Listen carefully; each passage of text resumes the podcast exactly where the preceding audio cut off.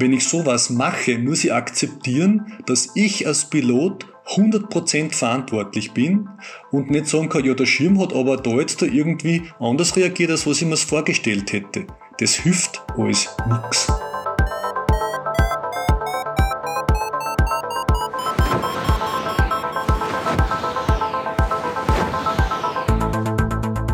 Potsglitz, der Lugleits Podcast.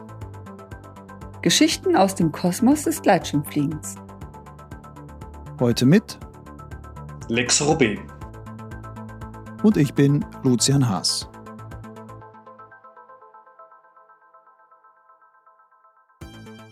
Wer als XC-Pilot schon länger die Wertungen des X-Contest verfolgt, wird über diesen Namen sicher schon gestolpert sein. Lex Robé war in den vergangenen zehn Jahren einer der erfolgreichsten Teilnehmer. Zweimal, 2015 und 2017, gewann der heute 47-Jährige aus Österreich sogar die Weltwertung des X-Contest in der offenen Klasse. Sechs Flüge pro Jahr fließen jeweils in diese Wertung ein.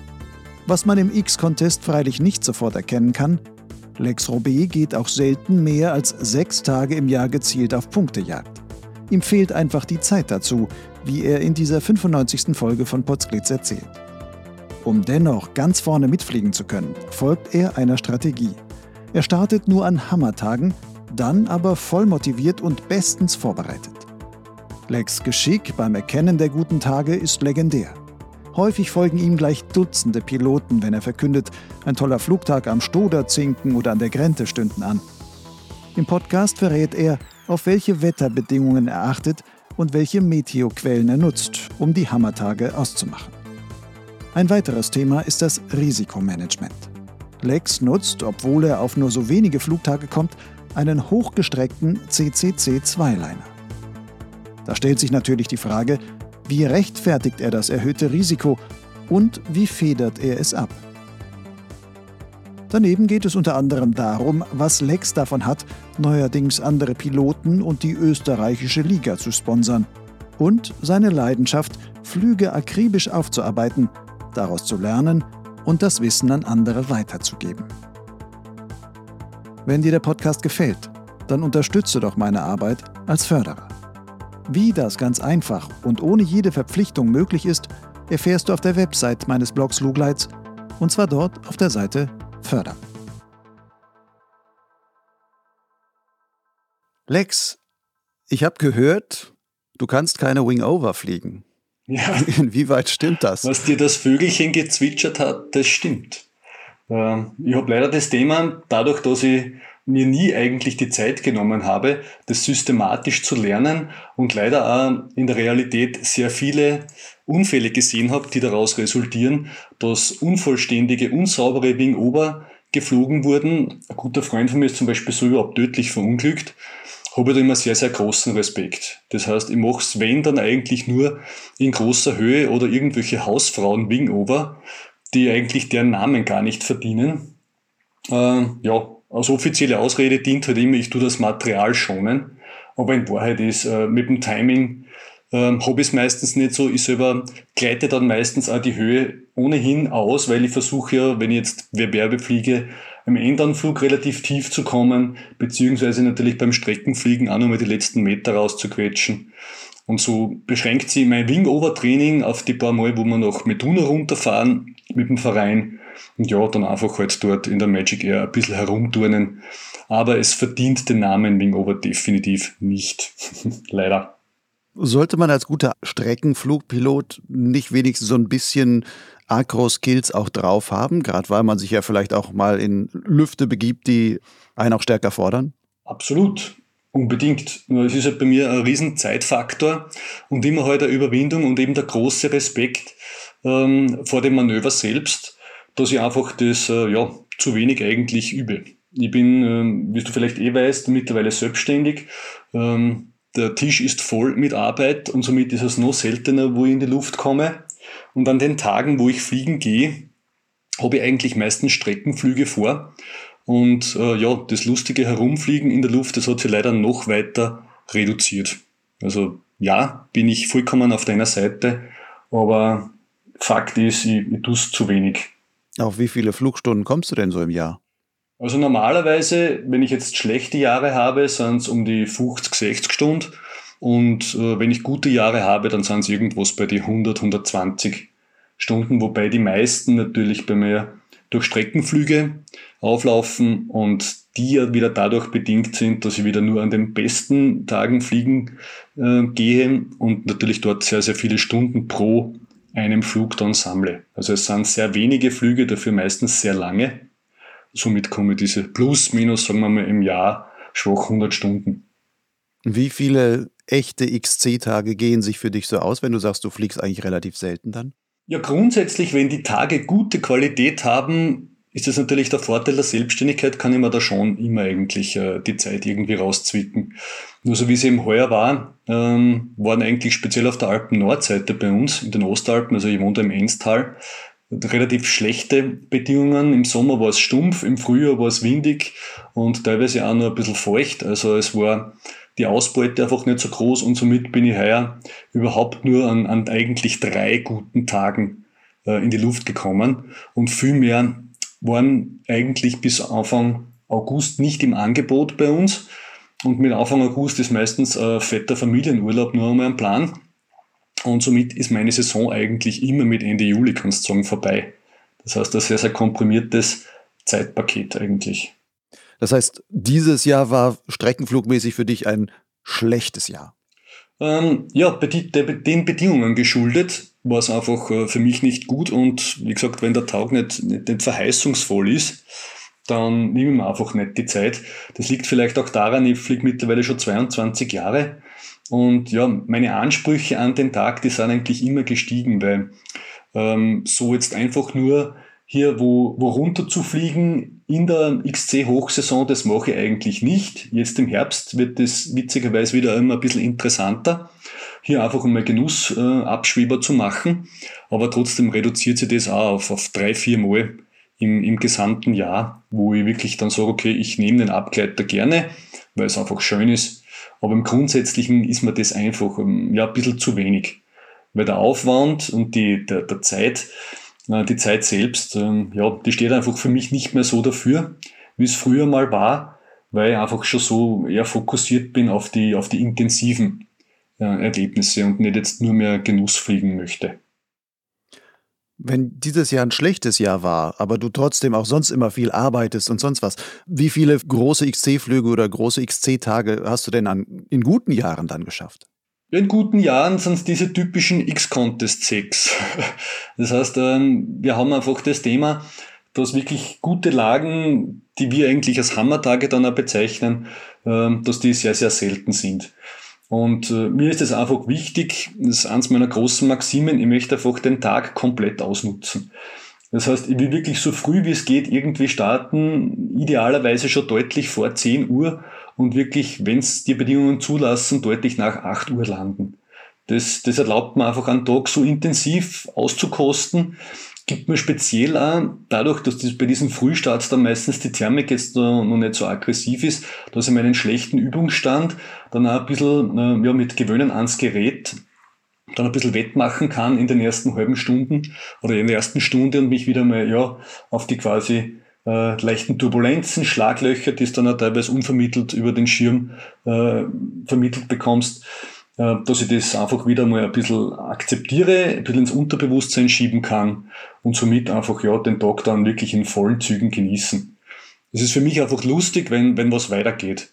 Äh, wenn es zäh ist und man muss ein bisschen kämpfen um jedes Steigen und so weiter, das ist dann, ja, das ist einfach nicht so, so cool für mich, als wenn man es bei einem Tag einfach schön dahin geht. Und das ist einfach für mich das, was ich liebe. 2015 und 2017 hast du ja die X-Contest Weltwertung sogar gewonnen. Hast du das auch wirklich nur mit, also bist du in den Jahren auch quasi nur diese sechs gewerteten Flüge geflogen und das waren die großen Flüge und viel mehr hast du dann gar nicht zusammengebracht? Ja, plus minus ja. Also es kann sein, dass es vielleicht acht große Flüge waren, aber so um den Dreh, diese plus minus sechs Hammertage im Jahr, die gibt's. Die hätte es auch heuer vermehrt gegeben.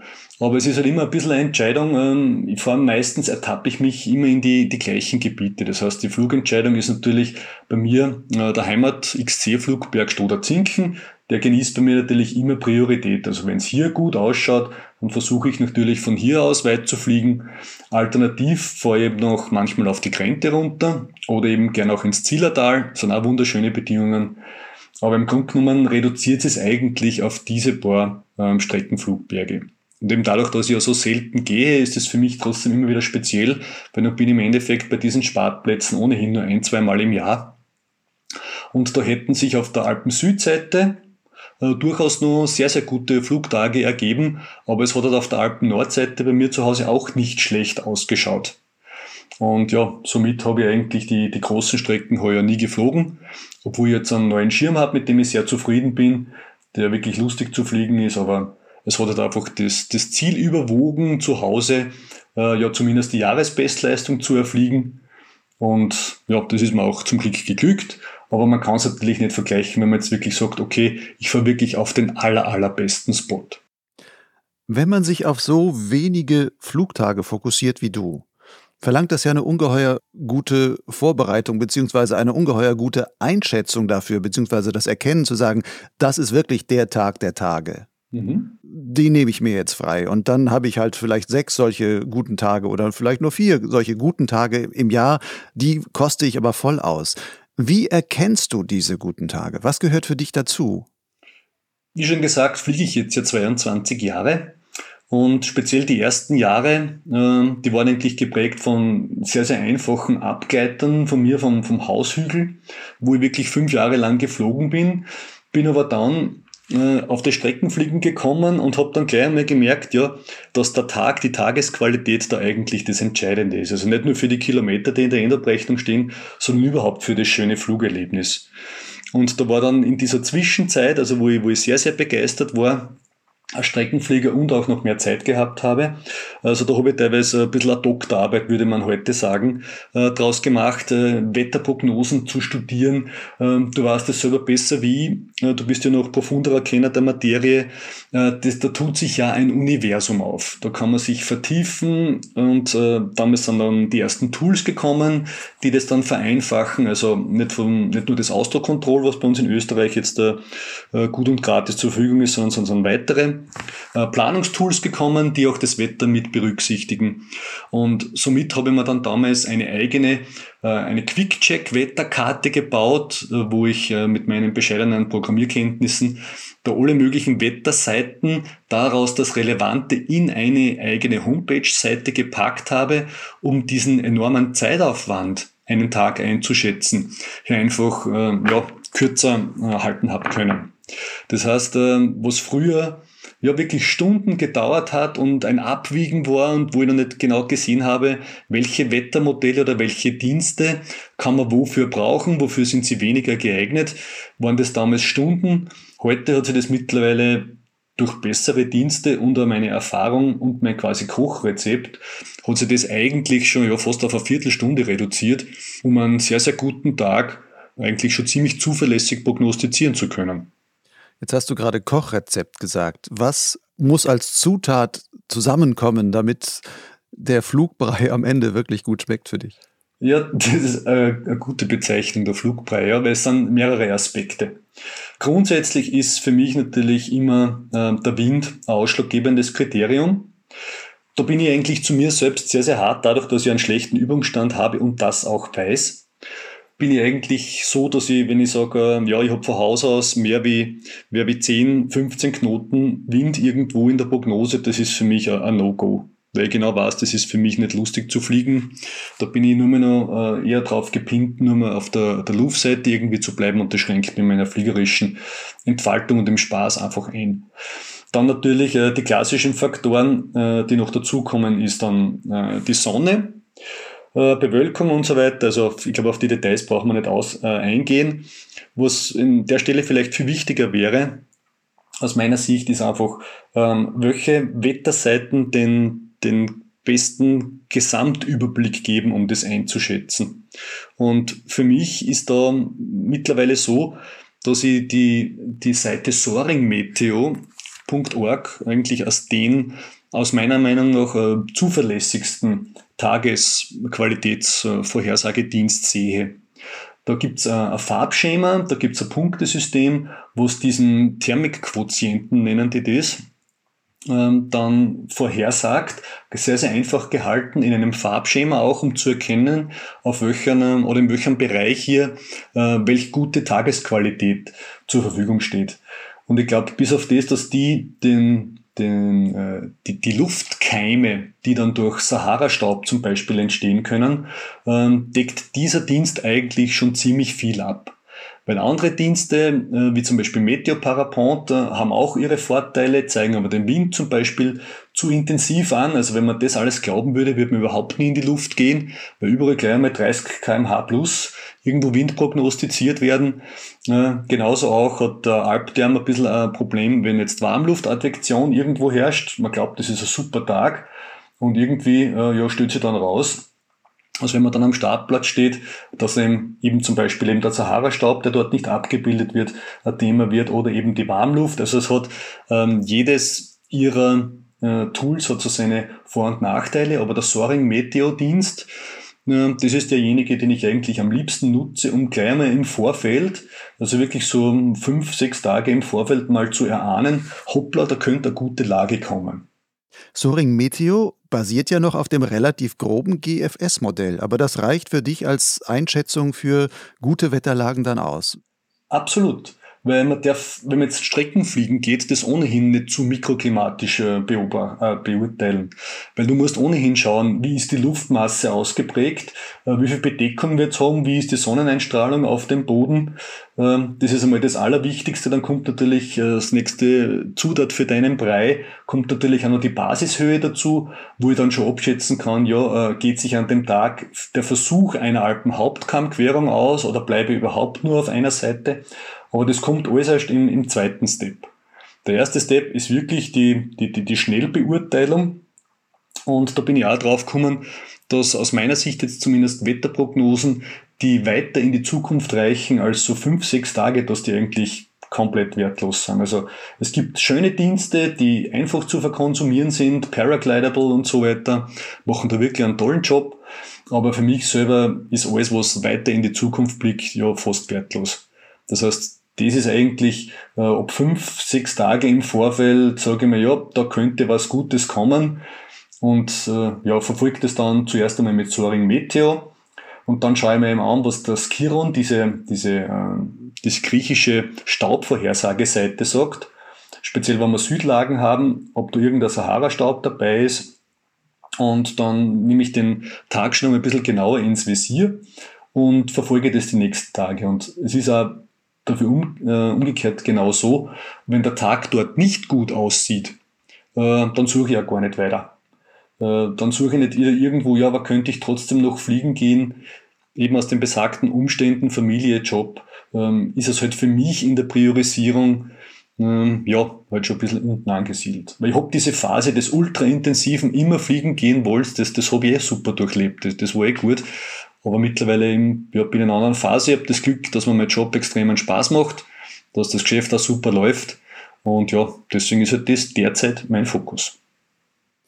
Bei Soaring Meteo, da gibt es ja diese aggregierte Variable der Thermikqualität, die Sie dann für genau. bestimmte Regionen oder für einzelne Spots dann auch ausgeben. Achtest du da drauf und ab wie viel Prozent Thermikqualität sagst du, das ist ein, ein guter Tag? Genau diesen äh, Qualitätsfaktor habe ich vorhin gemeint. Und ja, also es sollte zumindest irgendwann an dem Tag, der Tag wird ja dreigeteilt, in Vormittag, Mittagszeit und Nachmittagszeit, irgendwann dieses schöne Himmelblau oder sogar Weiß mir mal zeigen. Weil dort ist eben dieser, dieser Brei schon bewertet. Mhm. Das heißt, ich habe dort ähm, die Möglichkeit, gut zu sagen, reißt es irgendwo aus, wird am Abend zum Beispiel irgendwo, breitet sich hier Bewölkung aus, nimmt der Wind irgendwo äh, zu stark zu und so weiter. Also das wird alles dann schon mal in einen, in diesen äh, Thermikqualitätsfaktor dort mit einbezogen. Und um eine Zahl zu nennen, ja, so ab 70, 80 schaue ich mir einen Tag äh, genau an. Man muss es auch differenzieren, teilweise nach einem Frontdurchgang wird natürlich der Vormittagswert, dadurch, dass er noch viel Restfeuchte herum ist, dann teilweise in den Keller gezogen. Das heißt, man, man darf das jetzt auch nicht zu stark überbewerten oder man muss es einfach in einem größeren Kontext sehen. Das kann dann immer ein Spitzenflugtag werden, weil speziell nach so Frontdurchgängen ist ja die Luftmasse äh, sehr, sehr super aktiv und es ist meistens ganz schön und weich zu fliegen. Das finde ich ja immer wieder raus. Wenn man wirklich einen Tag hat, wo es das letzte Mal so um ja, 15, 16 Uhr am Vortag geregnet hat, an dem Tag kann noch ein bisschen Abtrocknung stattfinden.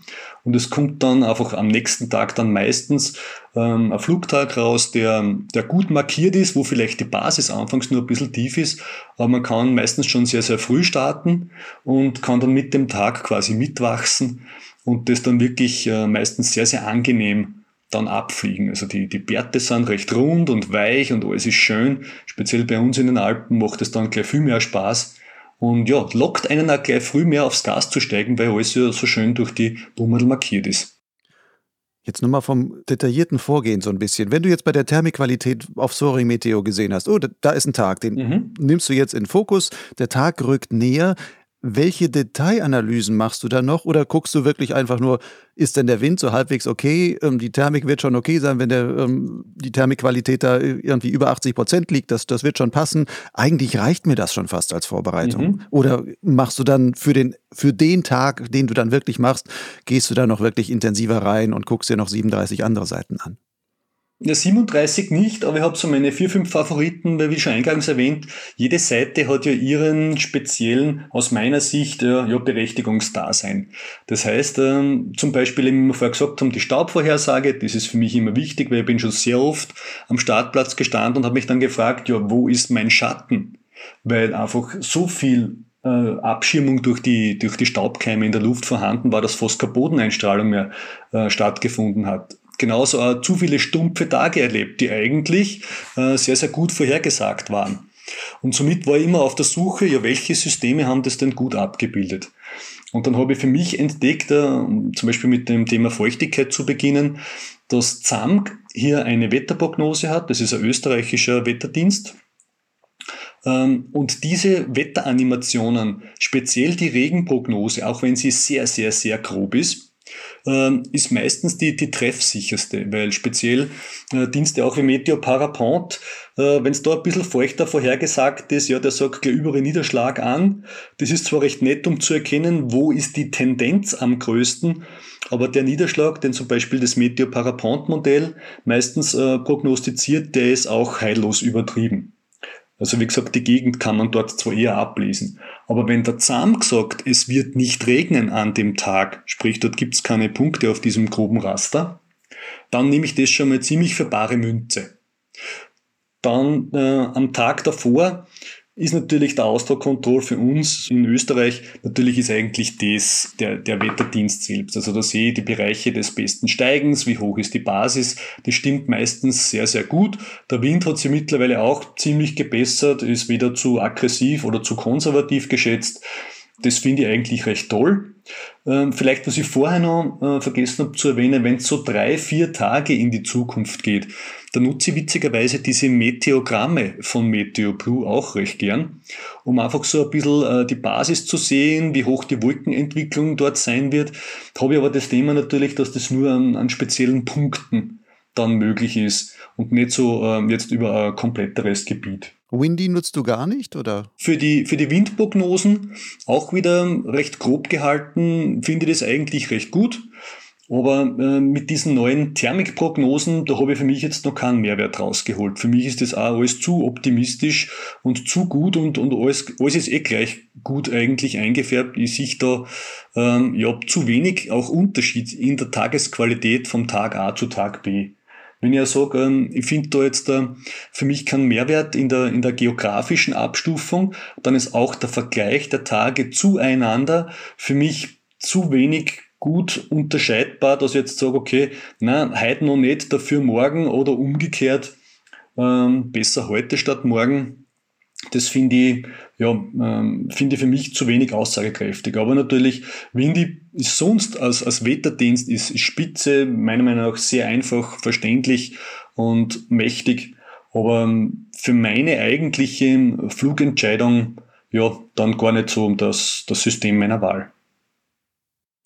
Wie häufig, wenn du dich da so reingefuchst hast, wie häufig passiert dir das heute noch, dass du losfährst, am Startplatz stehst und sagst, Mist, ich habe mich in der Prognose dann doch irgendwie verhauen oder falsch, mir falsche Hoffnung also gemacht? Die letzten Jahre ist es, ist es ganz, ganz selten. Also ich müsste sagen, dass ich von, von fünf Mal liege, liege viermal ziemlich sicher richtig. Zum Beispiel habe ich heuer auch ähm, bei, dem, bei dem besten Flugtag, den wir bei uns gehabt haben in den nördlichen Ostalpen, ähm, habe ich mir schon gedacht, ja, das wird ein 250 Kilometer Tag. Wenn man auf die Grenze fahren würde, gangerten sie vielleicht sogar 300 aus. Und ziemlich genau so war das. Habe übrigens auch publik kundgetan, dass ich, obwohl ich es auf der Grenze besser sehe, trotzdem meinem Stoderzinken den Vorzug gebe. Ähm, und somit ja, war das eigentlich eine bewusste Entscheidung, hier nicht auf diesen Startplatz gefahren zu sein, obwohl ich gesehen habe, dass dort unten eigentlich besser ist.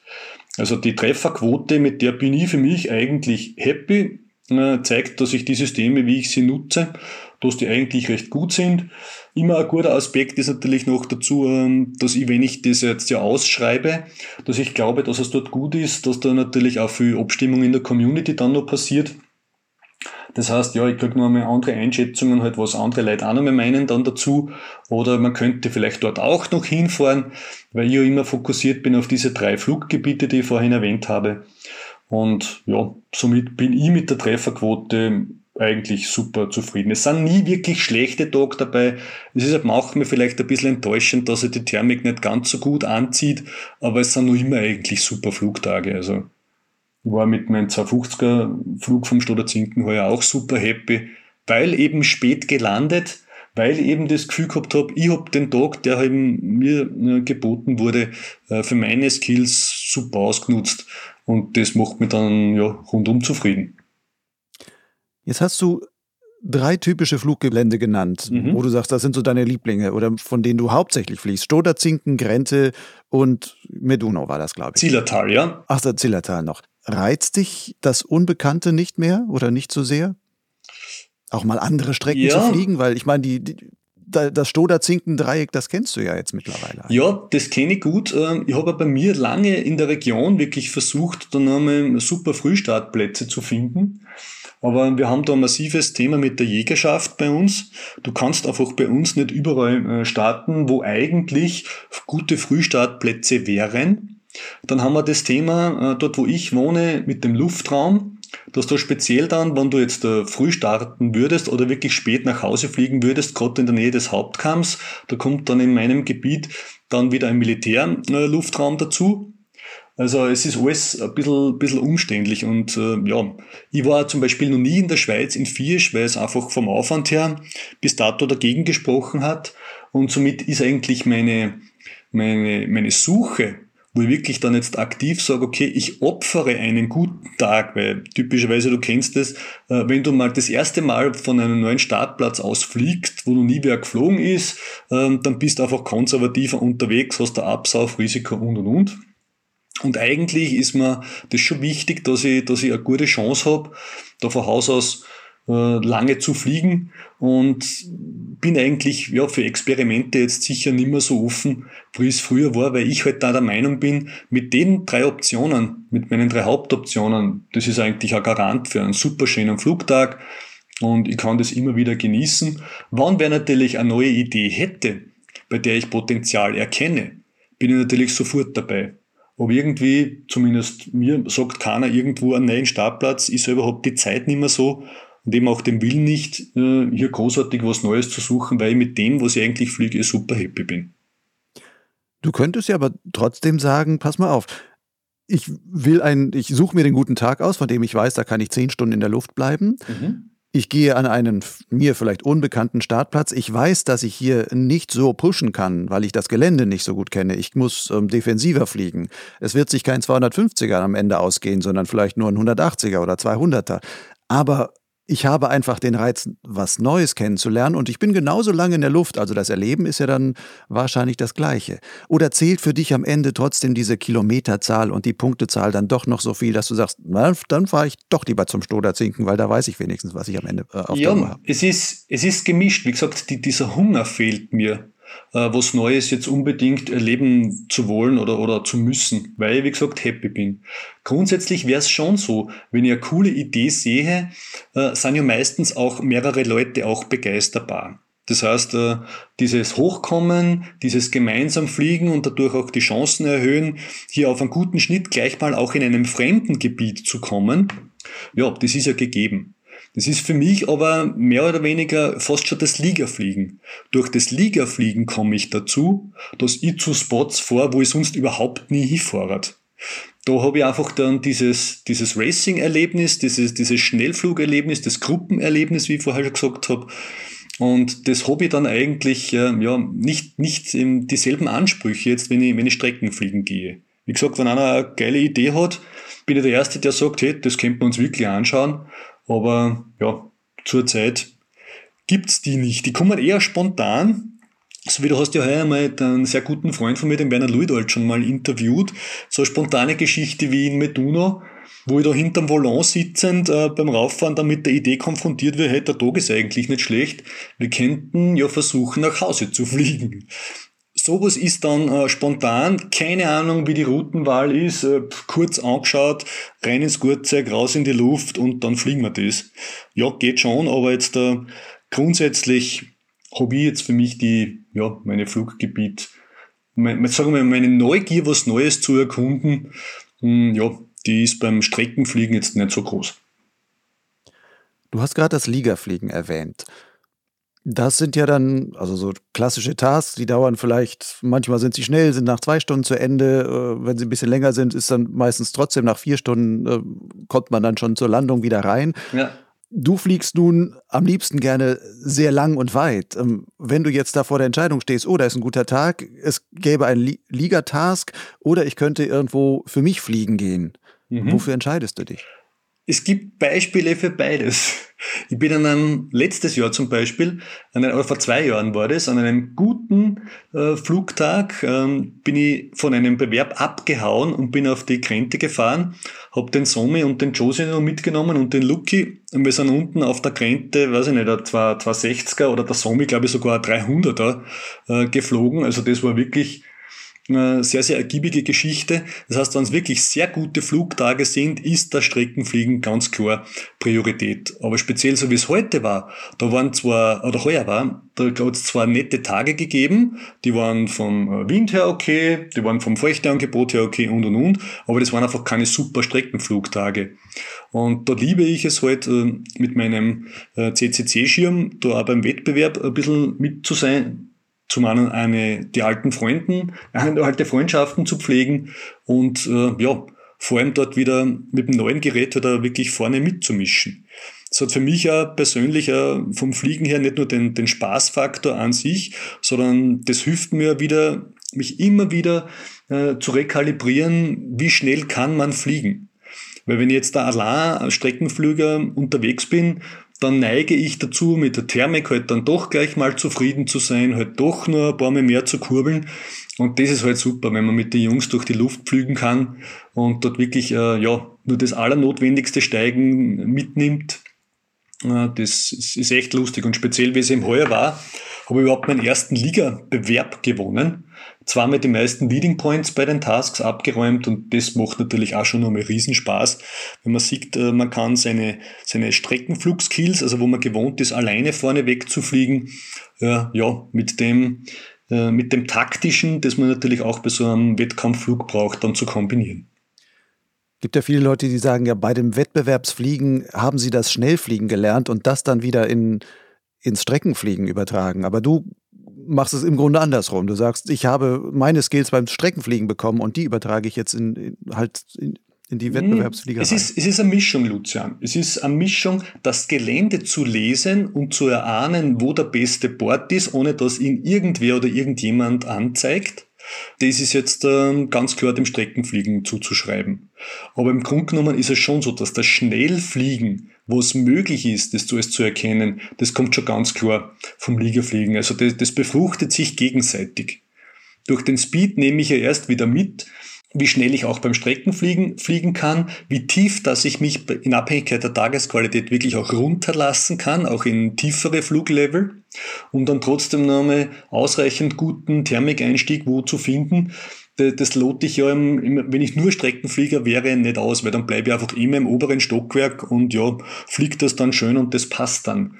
Nur einfach das wirklich zu erleben und nicht immer nur gesagt zu bekommen oder wo zu lesen, ja, man soll lange gleiten und dann wieder auch tiefer einsteigen, das muss man ja spüren, das muss man erleben, um wirklich dann ja, das dann parat zu haben, wenn man dann selber wieder auf Strecke geht. Nun hast du gerade gesagt, du fliegst einen CCC-Schirm, ein Zweiliner, das ist, glaube ich, ein Niviuk Icepeak X1 derzeit. Jawohl.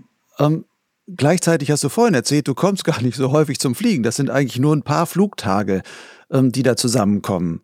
Nach klassischer Pilotendenke wird man da sagen, hey, mit eigentlich so wenig ja, nicht Flugerfahrung, Flugerfahrung hast du viel, aber mit so wenig Übung, die man dann zwischendurch auch hat, wo du auch sagst, am Anfang eines Fluges, da muss ich mich auch erst wieder reingewöhnen und das ist auch schön, dass die Bedingungen dann noch schwach sind, dann kann ich mich da so reinfühlen. Aber ist so ein Fliegen eines CCC-Zweiliners, ist das eigentlich nicht, nicht ein zu hohes Risiko? Absolut. Ich bin mir meines Risikos vollkommen bewusst. Ich fahre ja klassisch äh, in dieses, dieses Risikoprofil rein. Ich habe ein gehobenes Alter, bin mittlerweile fast 50. Ich habe äh, ja, größere Flugerfahrung, ich fliege einen heißen Schirm und habe aber einen schlechten Übungsstand. Und das ist natürlich ein ganz wilder Risikococktail, der hier angerichtet ist. Und ich versuche dann halt äh, diese Risikofaktoren, die das dann wirklich gefährlich machen, dass es wirklich zu einem Unfall kommen kann, halt dann einzeln zu reduzieren. Und dann ist halt dort das Wichtigste, das Aller, Allerwichtigste ist halt einmal das Wetter und der Wind. Also das ist äh, für mich das Hauptkriterium, ob ich überhaupt äh, entscheide, fliegen zu gehen. Dann kommt natürlich die Linienwahl dazu. Wie, wie nah lasse ich mich ans Gelände ran? Ähm, und ja, das hängt auch dann teilweise von der, von der Tagesform ab oder speziell jetzt, wenn ich Wettbewerb fliege, ob irgendwer vor mir fliegt, der für mich quasi die Luft besser lesbar macht, ob irgendwo turbulente Bereiche zu erwarten sind. Also das ist äh, permanentes ähm, ja, Versuchen, das Risiko zu minimieren auf allen Ebenen, die es gibt, sei es Wind, Wetter, äh, meine eigenen Fähigkeiten, mein aktueller mentaler Zustand und natürlich meine Entscheidungen, die ich in der Luft treffe. Bei Windwetter, da machst du ja zumindest für deine eigenen Streckenflüge diese sehr gute Vorbereitung, sagst, es ist einfach ein guter Tag, es ist ein relativ schwachwindiger Tag, da kann ich relativ sicher fliegen gehen. Mhm. Wenn du Wettbewerbe fliegst, ähm, da muss man ja im Grunde viel eher nehmen, was kommt. Und klar sagen die Wettbewerbsleute auch, wir sagen dann auch Tasks ab, wenn das Wetter nicht so toll ist, aber manchmal entwickelt sich das ja auch im Laufe eines Tages so, dass man dann, ja, jetzt wird es langsam kritischer und sonst was.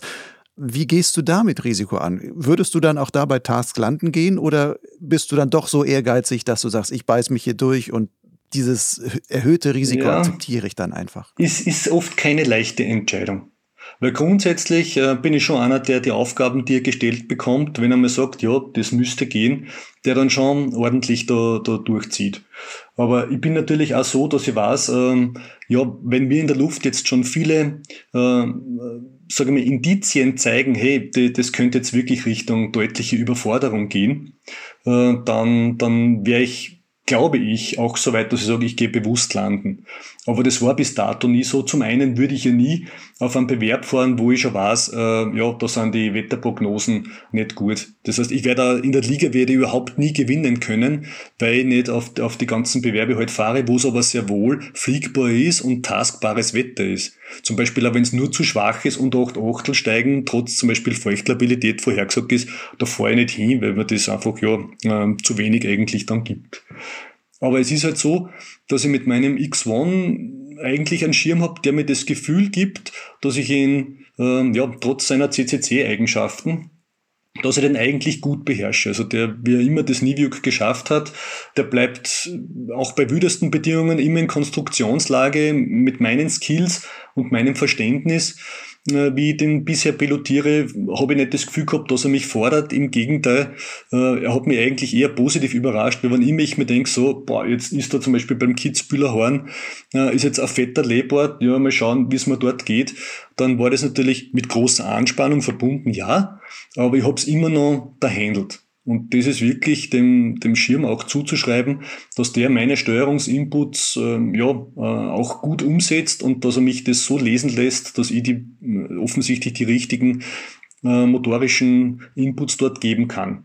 Also bis dato waren zwar die Anspannung, äh, ja, die war definitiv groß und die Konzentration absolut 100 Prozent, was ich ja auch liebe, muss ich auch dazu sagen. Und ähm, ja, bis dato waren es eigentlich nur, nur tolle Erlebnisse. Also nicht einmal Close Calls, seitdem ich den Schirm hier fliege, sondern fühle mich einfach rundum pudelwohl.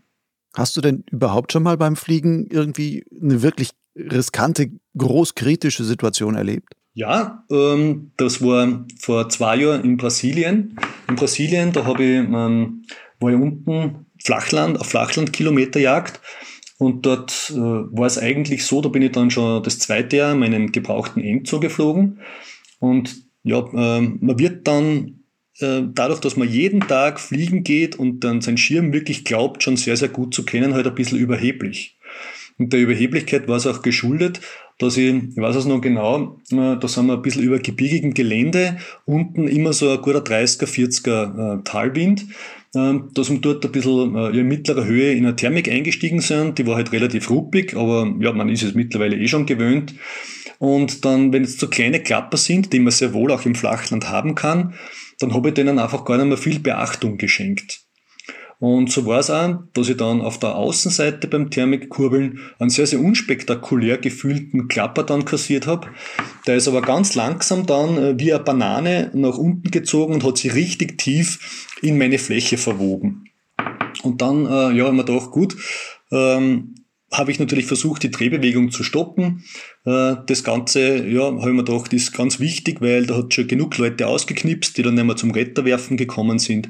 Habe dann versucht, äh, ja, irgendwie die, den, den Flügel wieder zum Fliegen zu bringen. Ist mir mit meinen Skills, da sind wir wieder dabei, äh, dass ich halt einfach sehr, sehr wenig SIVs mache und halt einfach sehr seltene Extremflugzustände beheben musste bis dato. Dann nicht geglückt und dann habe ich halt den Retter geworfen und bin dann mit meinem steuerbaren Retter ja da, da rückwärts gelandet.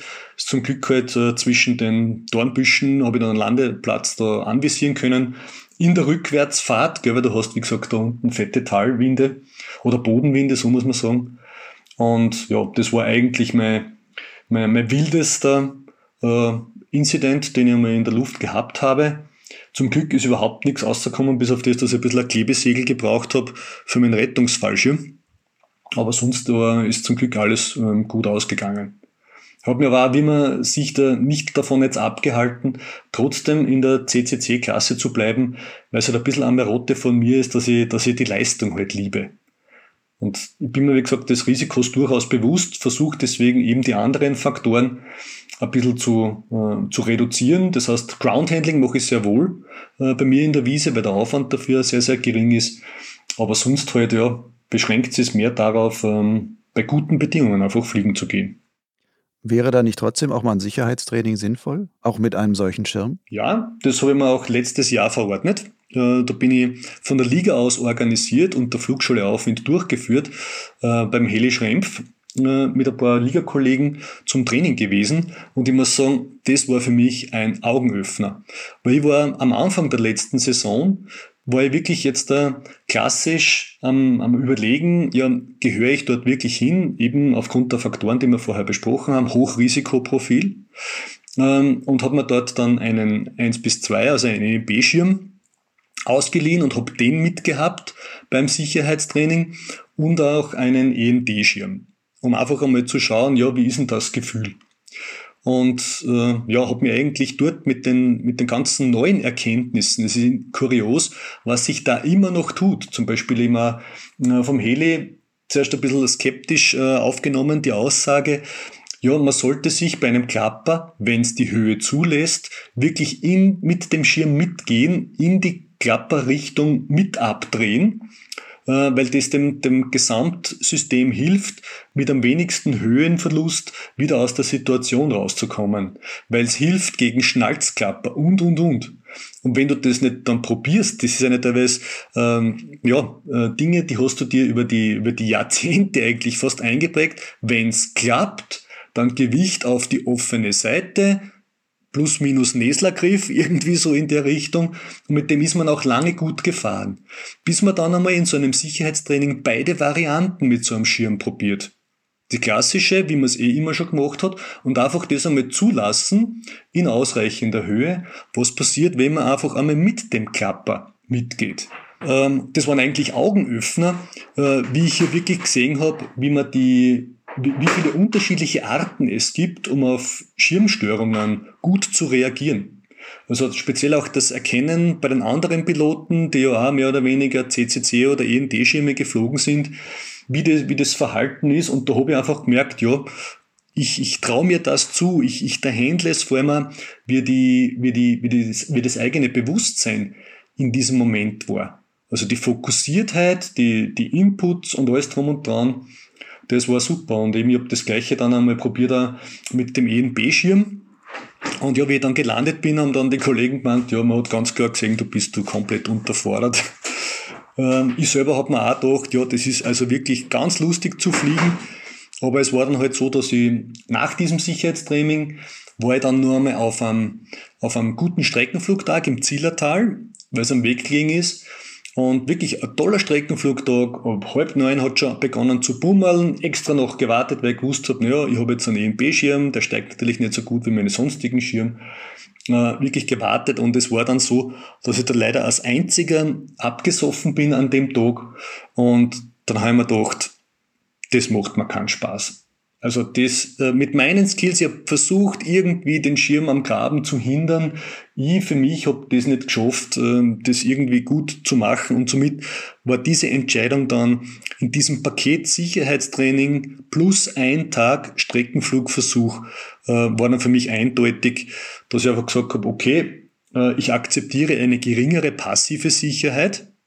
Was, ich muss dafür an den anderen Faktoren äh, mehr arbeiten und was tun, dass ich, dass ich da noch immer äh, ja, für mich mit äh, akzeptablem Risiko dann mich durch die Luft bewegen kann.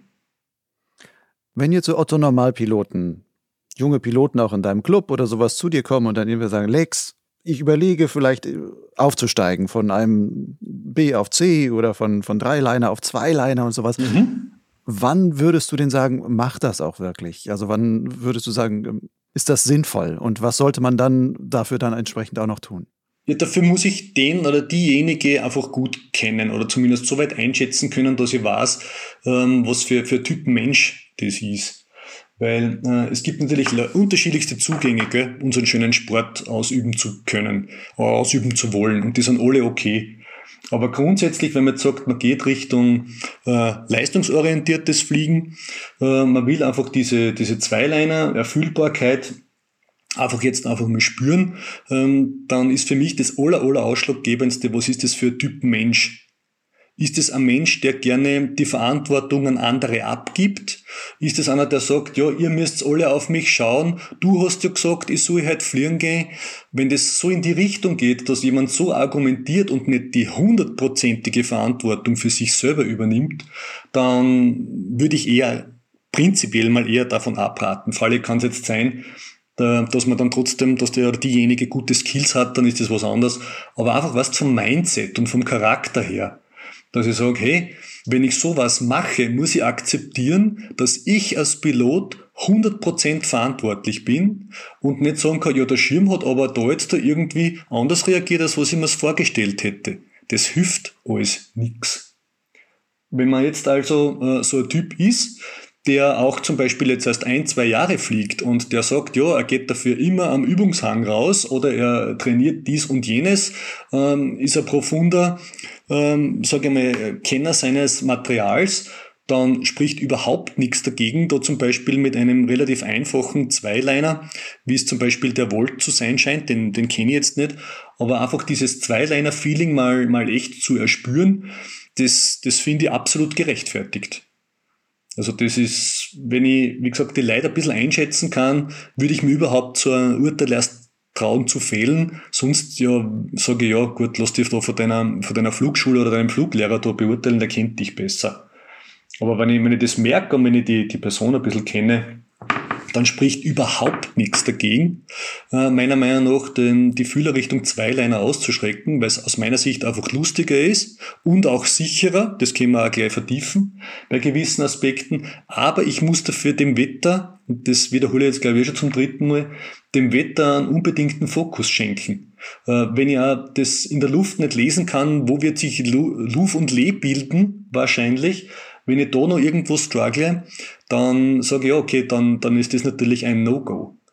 Aber wenn ich die Möglichkeit habe, äh, zum Beispiel heute halt am, am, Vormittag oder zum Abend einmal die ersten paar Stunden oder im Herbst beginnen, mit einem Zweiliner einfach einmal zu fliegen in relativ entspannten Gebieten, wie zum Beispiel Meduna, dort die Flugstunden zu sammeln und einfach diese, diese, dieses Mehr an Dynamik im positiven und natürlich auch in kritischeren Zuständen dann einmal zu verstehen und zu lesen, dann spricht meiner Meinung nach nichts dagegen, weil es einfach die, die Möglichkeiten und spezieller dieses Fluggefühl, dieses Schöne, ähm, ja, einfach nochmal einen, einen richtigen Boost gibt. Wenn man es kondensiert, das, was du jetzt gesagt hast, wäre eigentlich, was würde ich jetzt so rauslesen, gutes Wetterverständnis und 100% Eigenverantwortung. Dann kann man zwei Liner fliegen. Gutes Wetterverständnis ist, ist ohnehin das A und O, meiner Meinung nach, fürs, für, für das Risikomanagement. Und ja, motorisch, ich meine, es spielen viele Aspekte rein, das ist jetzt eine sehr, sehr reduzierte Zusammenfassung. Man muss motorisch natürlich arg geeignet sein. Es ist alles ein bisschen spezieller, der Start ist ein bisschen spezieller, ähm, die Feinfühligkeit im Flug ist ein bisschen spezieller.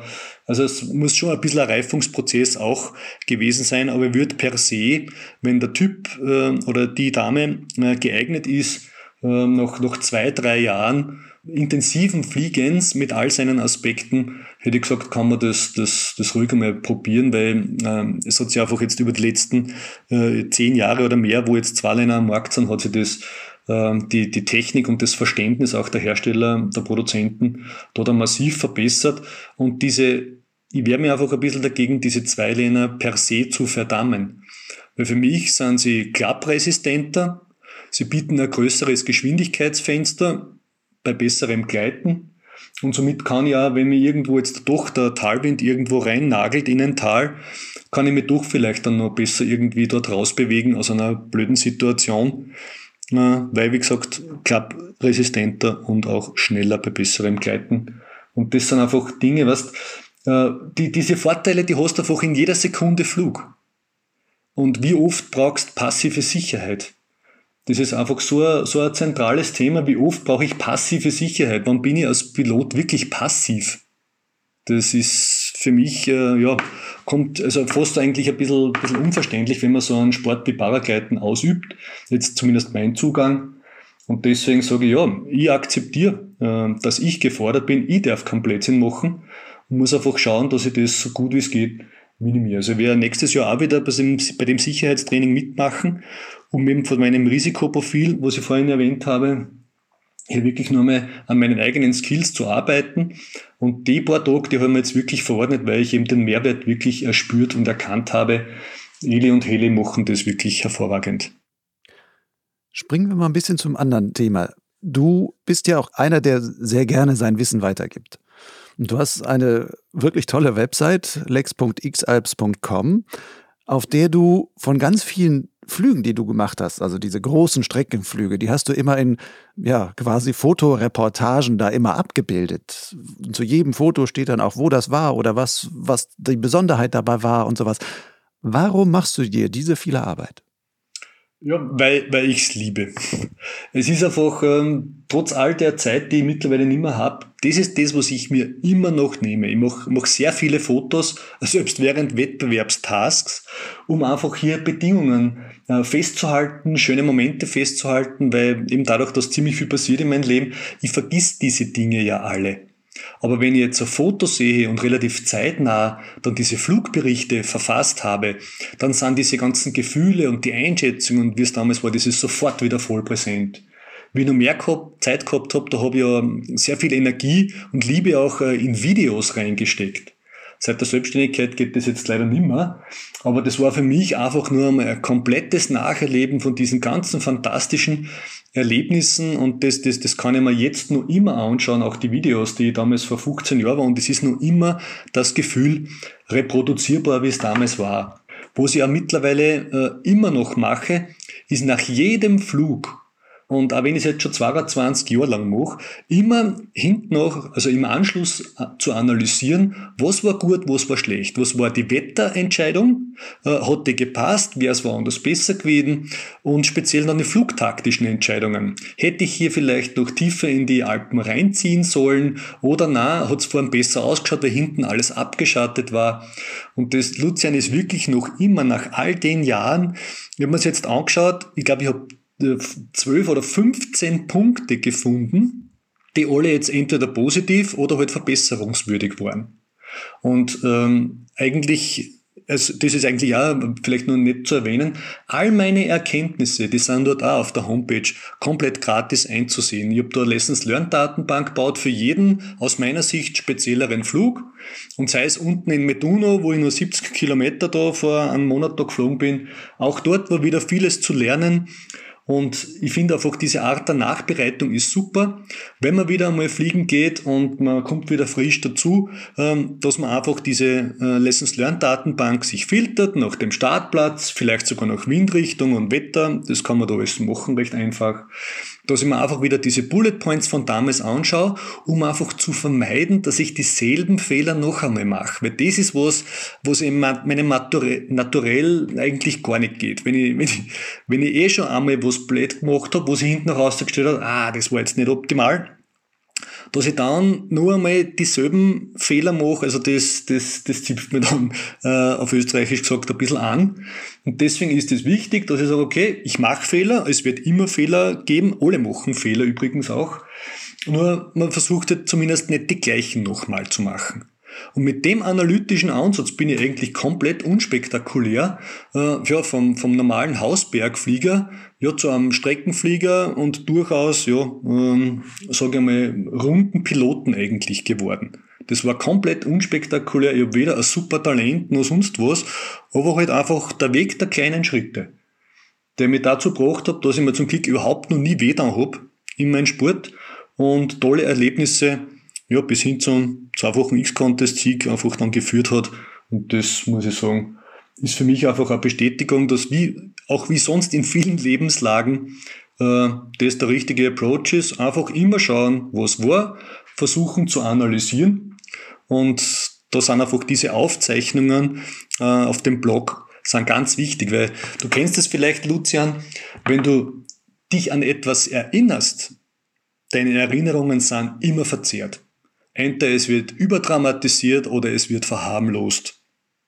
Und wenn ich speziell jetzt viele Flugaufnahmen mache, die kann ich mir hinten auch ja anschauen und dann sagen, ja, wäre sich die Alpenhauptquark-Währung nicht vielleicht trotzdem ausgegangen? Hätte nicht vielleicht dort auch noch hinfliegen können? Oder wie lang war es denn da abgeschattet? Wie hat jetzt wirklich die Überentwicklung sich entwickelt? Und zum Beispiel bei dem, bei dem letzten Flug, ja, vom Krente, äh, Entschuldigung, vom Studer-Zinken-Dreieck, da sind insgesamt sind da 100 Fotos entstanden.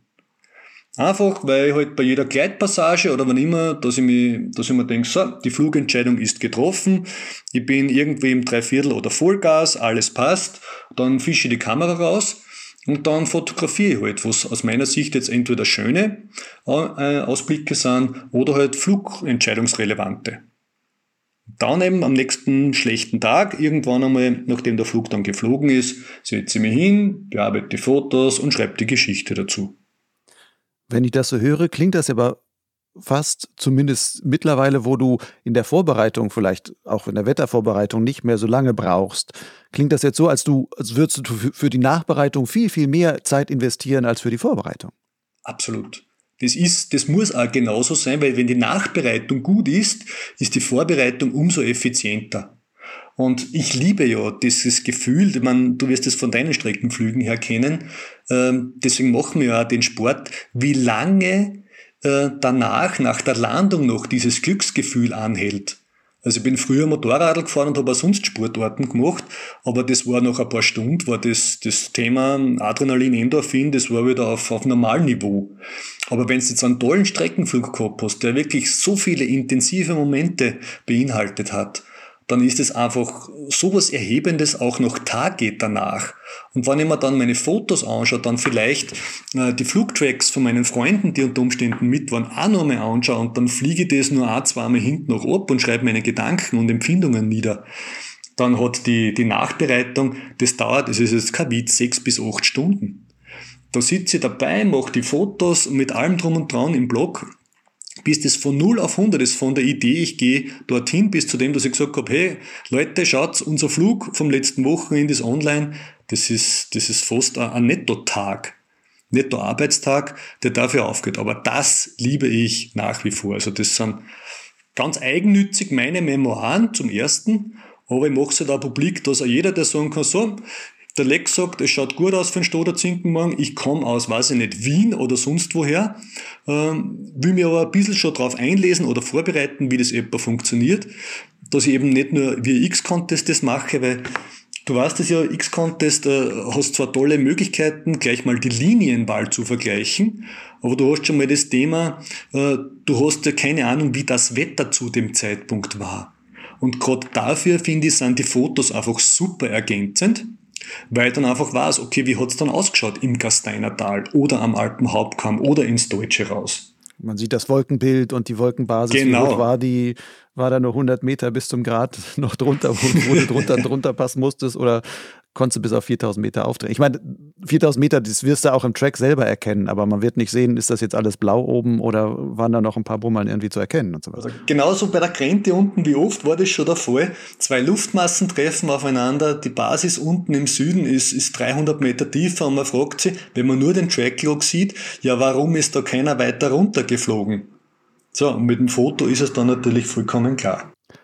Bei deinem letzten großen Flug am Stoderzinken, da steht unter Lessons Learned ein sehr, sehr interessanter Satz, nämlich auch nicht in die Falle tappen, nur weil ich am Abend müde war, dass es mir unterbewusst schlechtere Prognosen suche, um am nächsten Tag nicht fliegen zu gehen. Was ist das für Lessons Learned? Das ist die, die, die hohe Kunst des Versuchs, wirklich komplett objektiv zu sein. Wie wir vorher schon gesagt haben, jeder hat ja eine verzerrte Erinnerung von dem, was, was, was erlebt wurde oder dessen, was wirklich war. Und bei mir war es dann an dem Tag so, eigentlich haben wir einen stabilen Tag uns ausgesucht und es war ein bisschen bewusst. Und der nächste Tag war halt labiler vorhergesagt, aber halt mit einer gewissen Chance, äh, Regen parat zu haben. Und dann auf einmal schaue ich dann sehr wohl auf einen Meteoparapont, der wo ich eh schon weiß, der sagt zu viel Regen vor und sagt dann, na, na, da wird es wahrscheinlich regnen, der Tag hinten raus wird sicher gewittern und und und. Nur weil ich halt ein bisschen Arbeit schon gehabt habe und weil ich auch müde war vom Vortag. Wenn ich mir gedacht habe, na, und da habe ich mich dann wirklich mit dem nötigen Abstand von diesem Tag äh, dann eigentlich besonnen, siehst, eigentlich bist äh, ja, ein Opfer deiner, deiner Wunschvorstellungen und habe einfach diesen guten Tag ziehen lassen, weil an dem Tag, wenn wir dort unterwegs gewesen wären, der hat bei mir perfekt ausgehalten im Enstal, es hat überhaupt nicht geregnet. Und das wäre wirklich ähm, ja, Tag gewesen, da wären, wenn man es jetzt im Kilometer beziffern will, äh, wahrscheinlich 280, 290 Minimum rausgekommen. Und es wäre sicher ein lustigeres Fliegen gewesen, weil bei so einem Blauthermik-Tag, du weißt es, das ist ja alles nicht so, so lustig, es ist ein einziger Krampf, bis dann gegen ja, 13 Uhr, 13.30 Uhr dann einmal wirklich die gute Thermik einsetzt. Und da wäre von der Früh weg, wird schon Bummel gegeben, wo man sich am Anfang gedacht hat, na ja, das wird eh überentwickeln ja, Blödsinn, ausgehalten, hat's perfekt einen super Streckenflugtag liegen gelassen. Und das ist genau dieser eine Tag von fünf, den ich vorher gesagt habe, den man halt auch liegen lässt. Also auch das gibt's. Das werte ja also ein bisschen eine Fehlinterpretation. Nicht nur, dass ich gegangen bin und es war schlechter als erwartet, sondern umgekehrt, welche Tag habe ich auch liegen lassen, die eigentlich zumindest laut der Webcam-Bilder äh, perfekt sein hätten können. Wie viel suchen wir Piloten im Wetter nach dem, was zu unseren Erwartungen passt? Ja, zu viel. Definitiv äh, zu viel. Und ja, man, man tendiert ja als Mensch immer dazu, seine Entscheidungen zu rechtfertigen. Und genau das passiert halt da auch. Obwohl ich es eh weiß und obwohl ich eh ein bisschen penibel drauf achte und mich selbst oft versuche zu durchleuchten, passiert es trotzdem immer wieder. Aber es ist, gilt einfach gewahr zu sein dessen, dass, man, dass das halt so ist.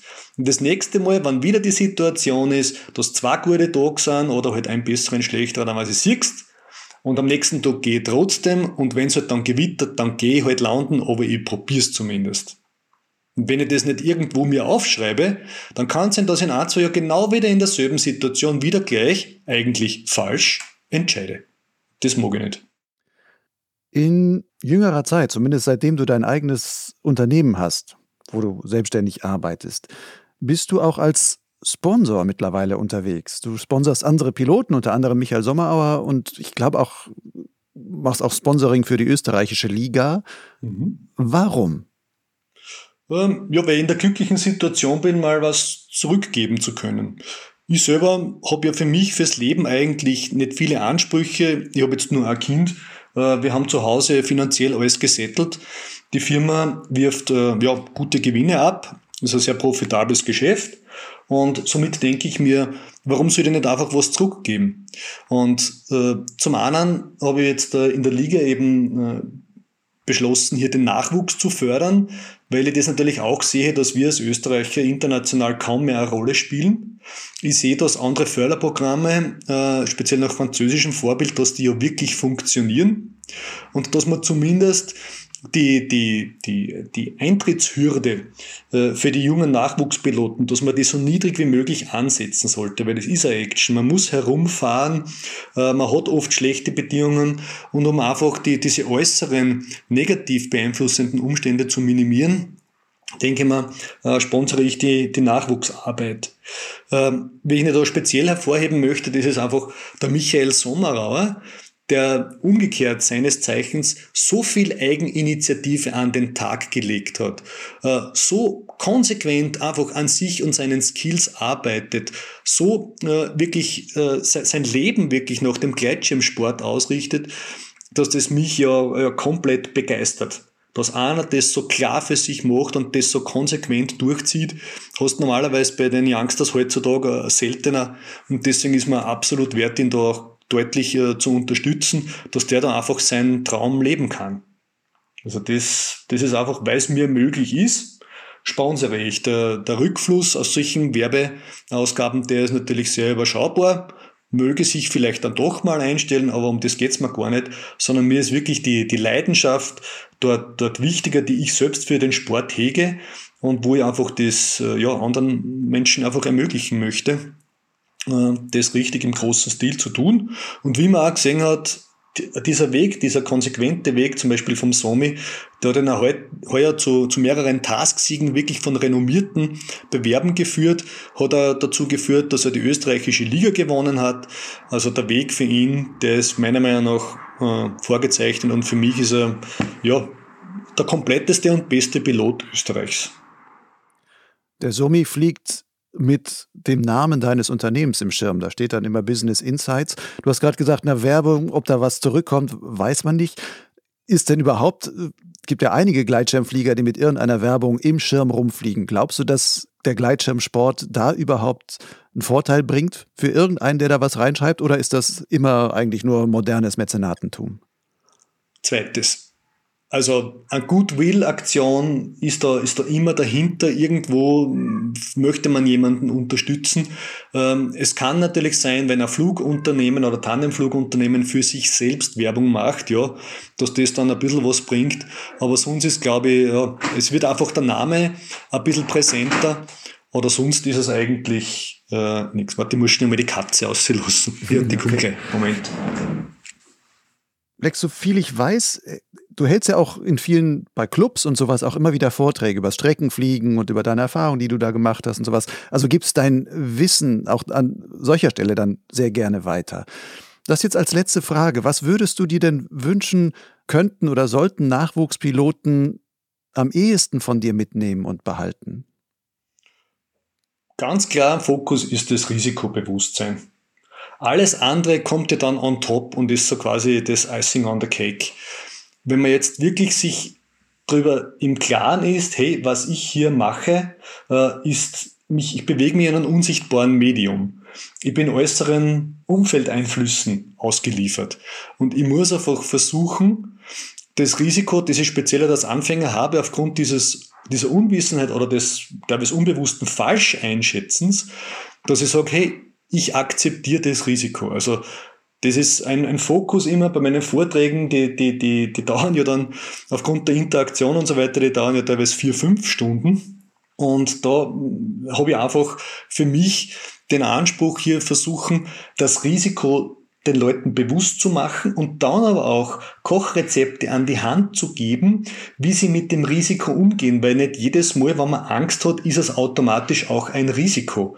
Dieses zu differenzieren zwischen dem, was man jetzt wahrnimmt und dem, was ist. Und da gibt's einfach ein paar Methoden, ein paar, ein paar Sichtweisen und ein paar Vorgehensarten, wie man jetzt wirklich äh, sich selbst wieder erden kann, sich selbst wieder fokussieren kann, auf die Spur bringen kann, selbst wenn es einmal ein bisschen anspruchsvoller ist in der Luft. Und das ist so ein Schwerpunkt bei meinen Vorträgen, nebst dem effizienten Streckenfliegen natürlich, wie macht man das? Ähm, ein großer Punkt zum Beispiel ist auch die, die Entscheidungen in der Luft, wo ich draufkomme, das bringt den Leid eigentlich sehr, sehr viel, äh, dass man einfach Szenarien darstellt in der Luft, eben anhand zum Beispiel der Fotos, Lucian, die wir vorher besprochen haben, die einfach hier, äh, zu zeigen, wir haben jetzt einen Wind von der Seite, das Wolkenbild schaut so aus, wie würdet ihr fliegen? Wo würdet ihr aufkurbeln? Welche Linien würdet ihr machen?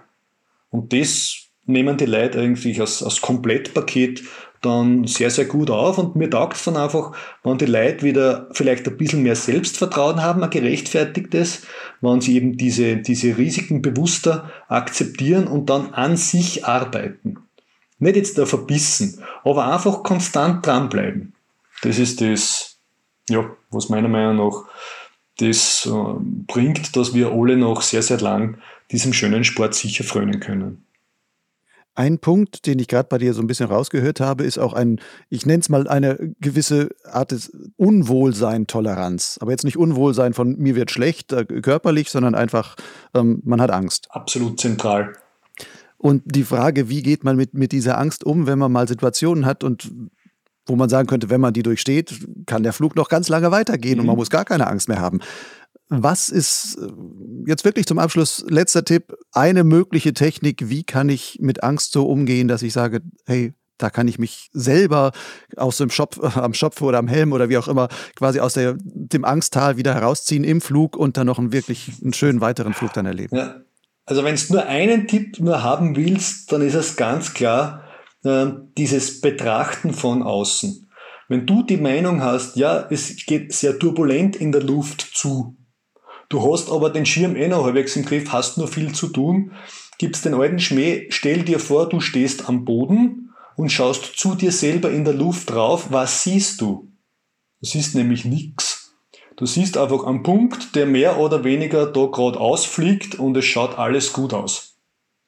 Das heißt, äh, wirklich das zu reduzieren oder zu differenzieren, habe ich es nur im Griff und das Ganze auch ein bisschen zu relativieren. Weil wie wir schon vorher gesagt haben, die eigene Empfindung spielt dann ja oft Streiche. Das hängt auch von der Tagesverfassung ab. Oder von vielen anderen Faktoren, habe ich jetzt eh genug getrunken und, und, und. Ich will es gar nicht äh, verkomplizieren, aber auch einfach sich dessen bewusst zu sein, es kann einen ja täuschen, was man fühlt. Vielleicht ist es gar nicht wirklich gefährlich. Lex. Ich lasse es da mal stehen. Es kann einen täuschen, was man fühlt. Vielleicht ist es gar nicht gefährlich.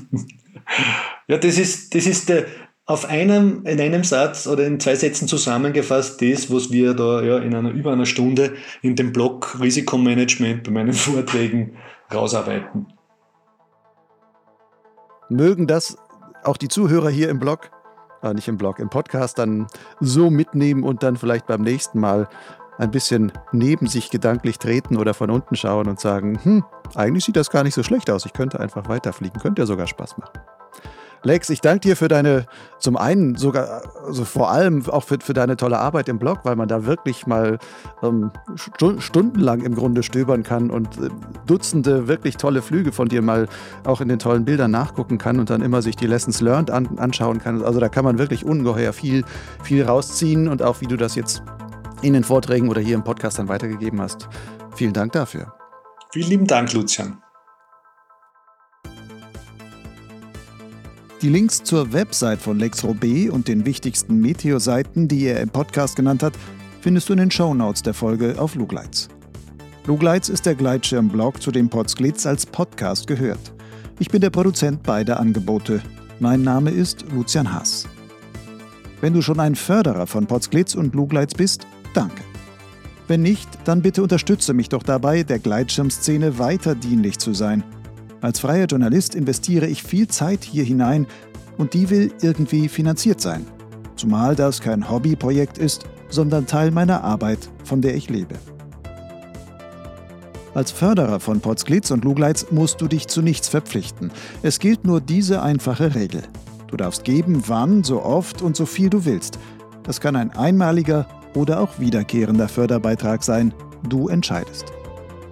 Falls du dir unsicher bist, welche Summe vielleicht angemessen wäre, dann mache ich dir einen unverbindlichen Vorschlag. Wie wäre es mit einem Euro pro Podcast-Folge und zwei Euro pro Lesemonat auf Lugleitz? Selbst übers Jahr zusammengerechnet ist das für dich immer noch günstiger als die Abogebühren eines klassischen Magazins. Zahlungen sind ganz einfach per PayPal oder Banküberweisung möglich. Alle nötigen Daten findest du auf meinem Blog Lugleitz und zwar dort auf der Seite Fördern. Lugleitz steht im Netz unter lugleitz.blogspot.com. Lugleitz schreibt sich L-U-G-L-I-D-Z. Übrigens, ich bin stets auf der Suche nach weiteren interessanten Gesprächspartnern mit hörenswerten Geschichten aus dem Kosmos des Gleitschirmfliegens. Hast du einen Vorschlag? Dann erzähle mir davon und schicke mir, wenn möglich, gleich auch die Kontaktdaten. Am besten per E-Mail an lugleitzkontakt.gmail.com. Bis zum nächsten Mal. Ciao.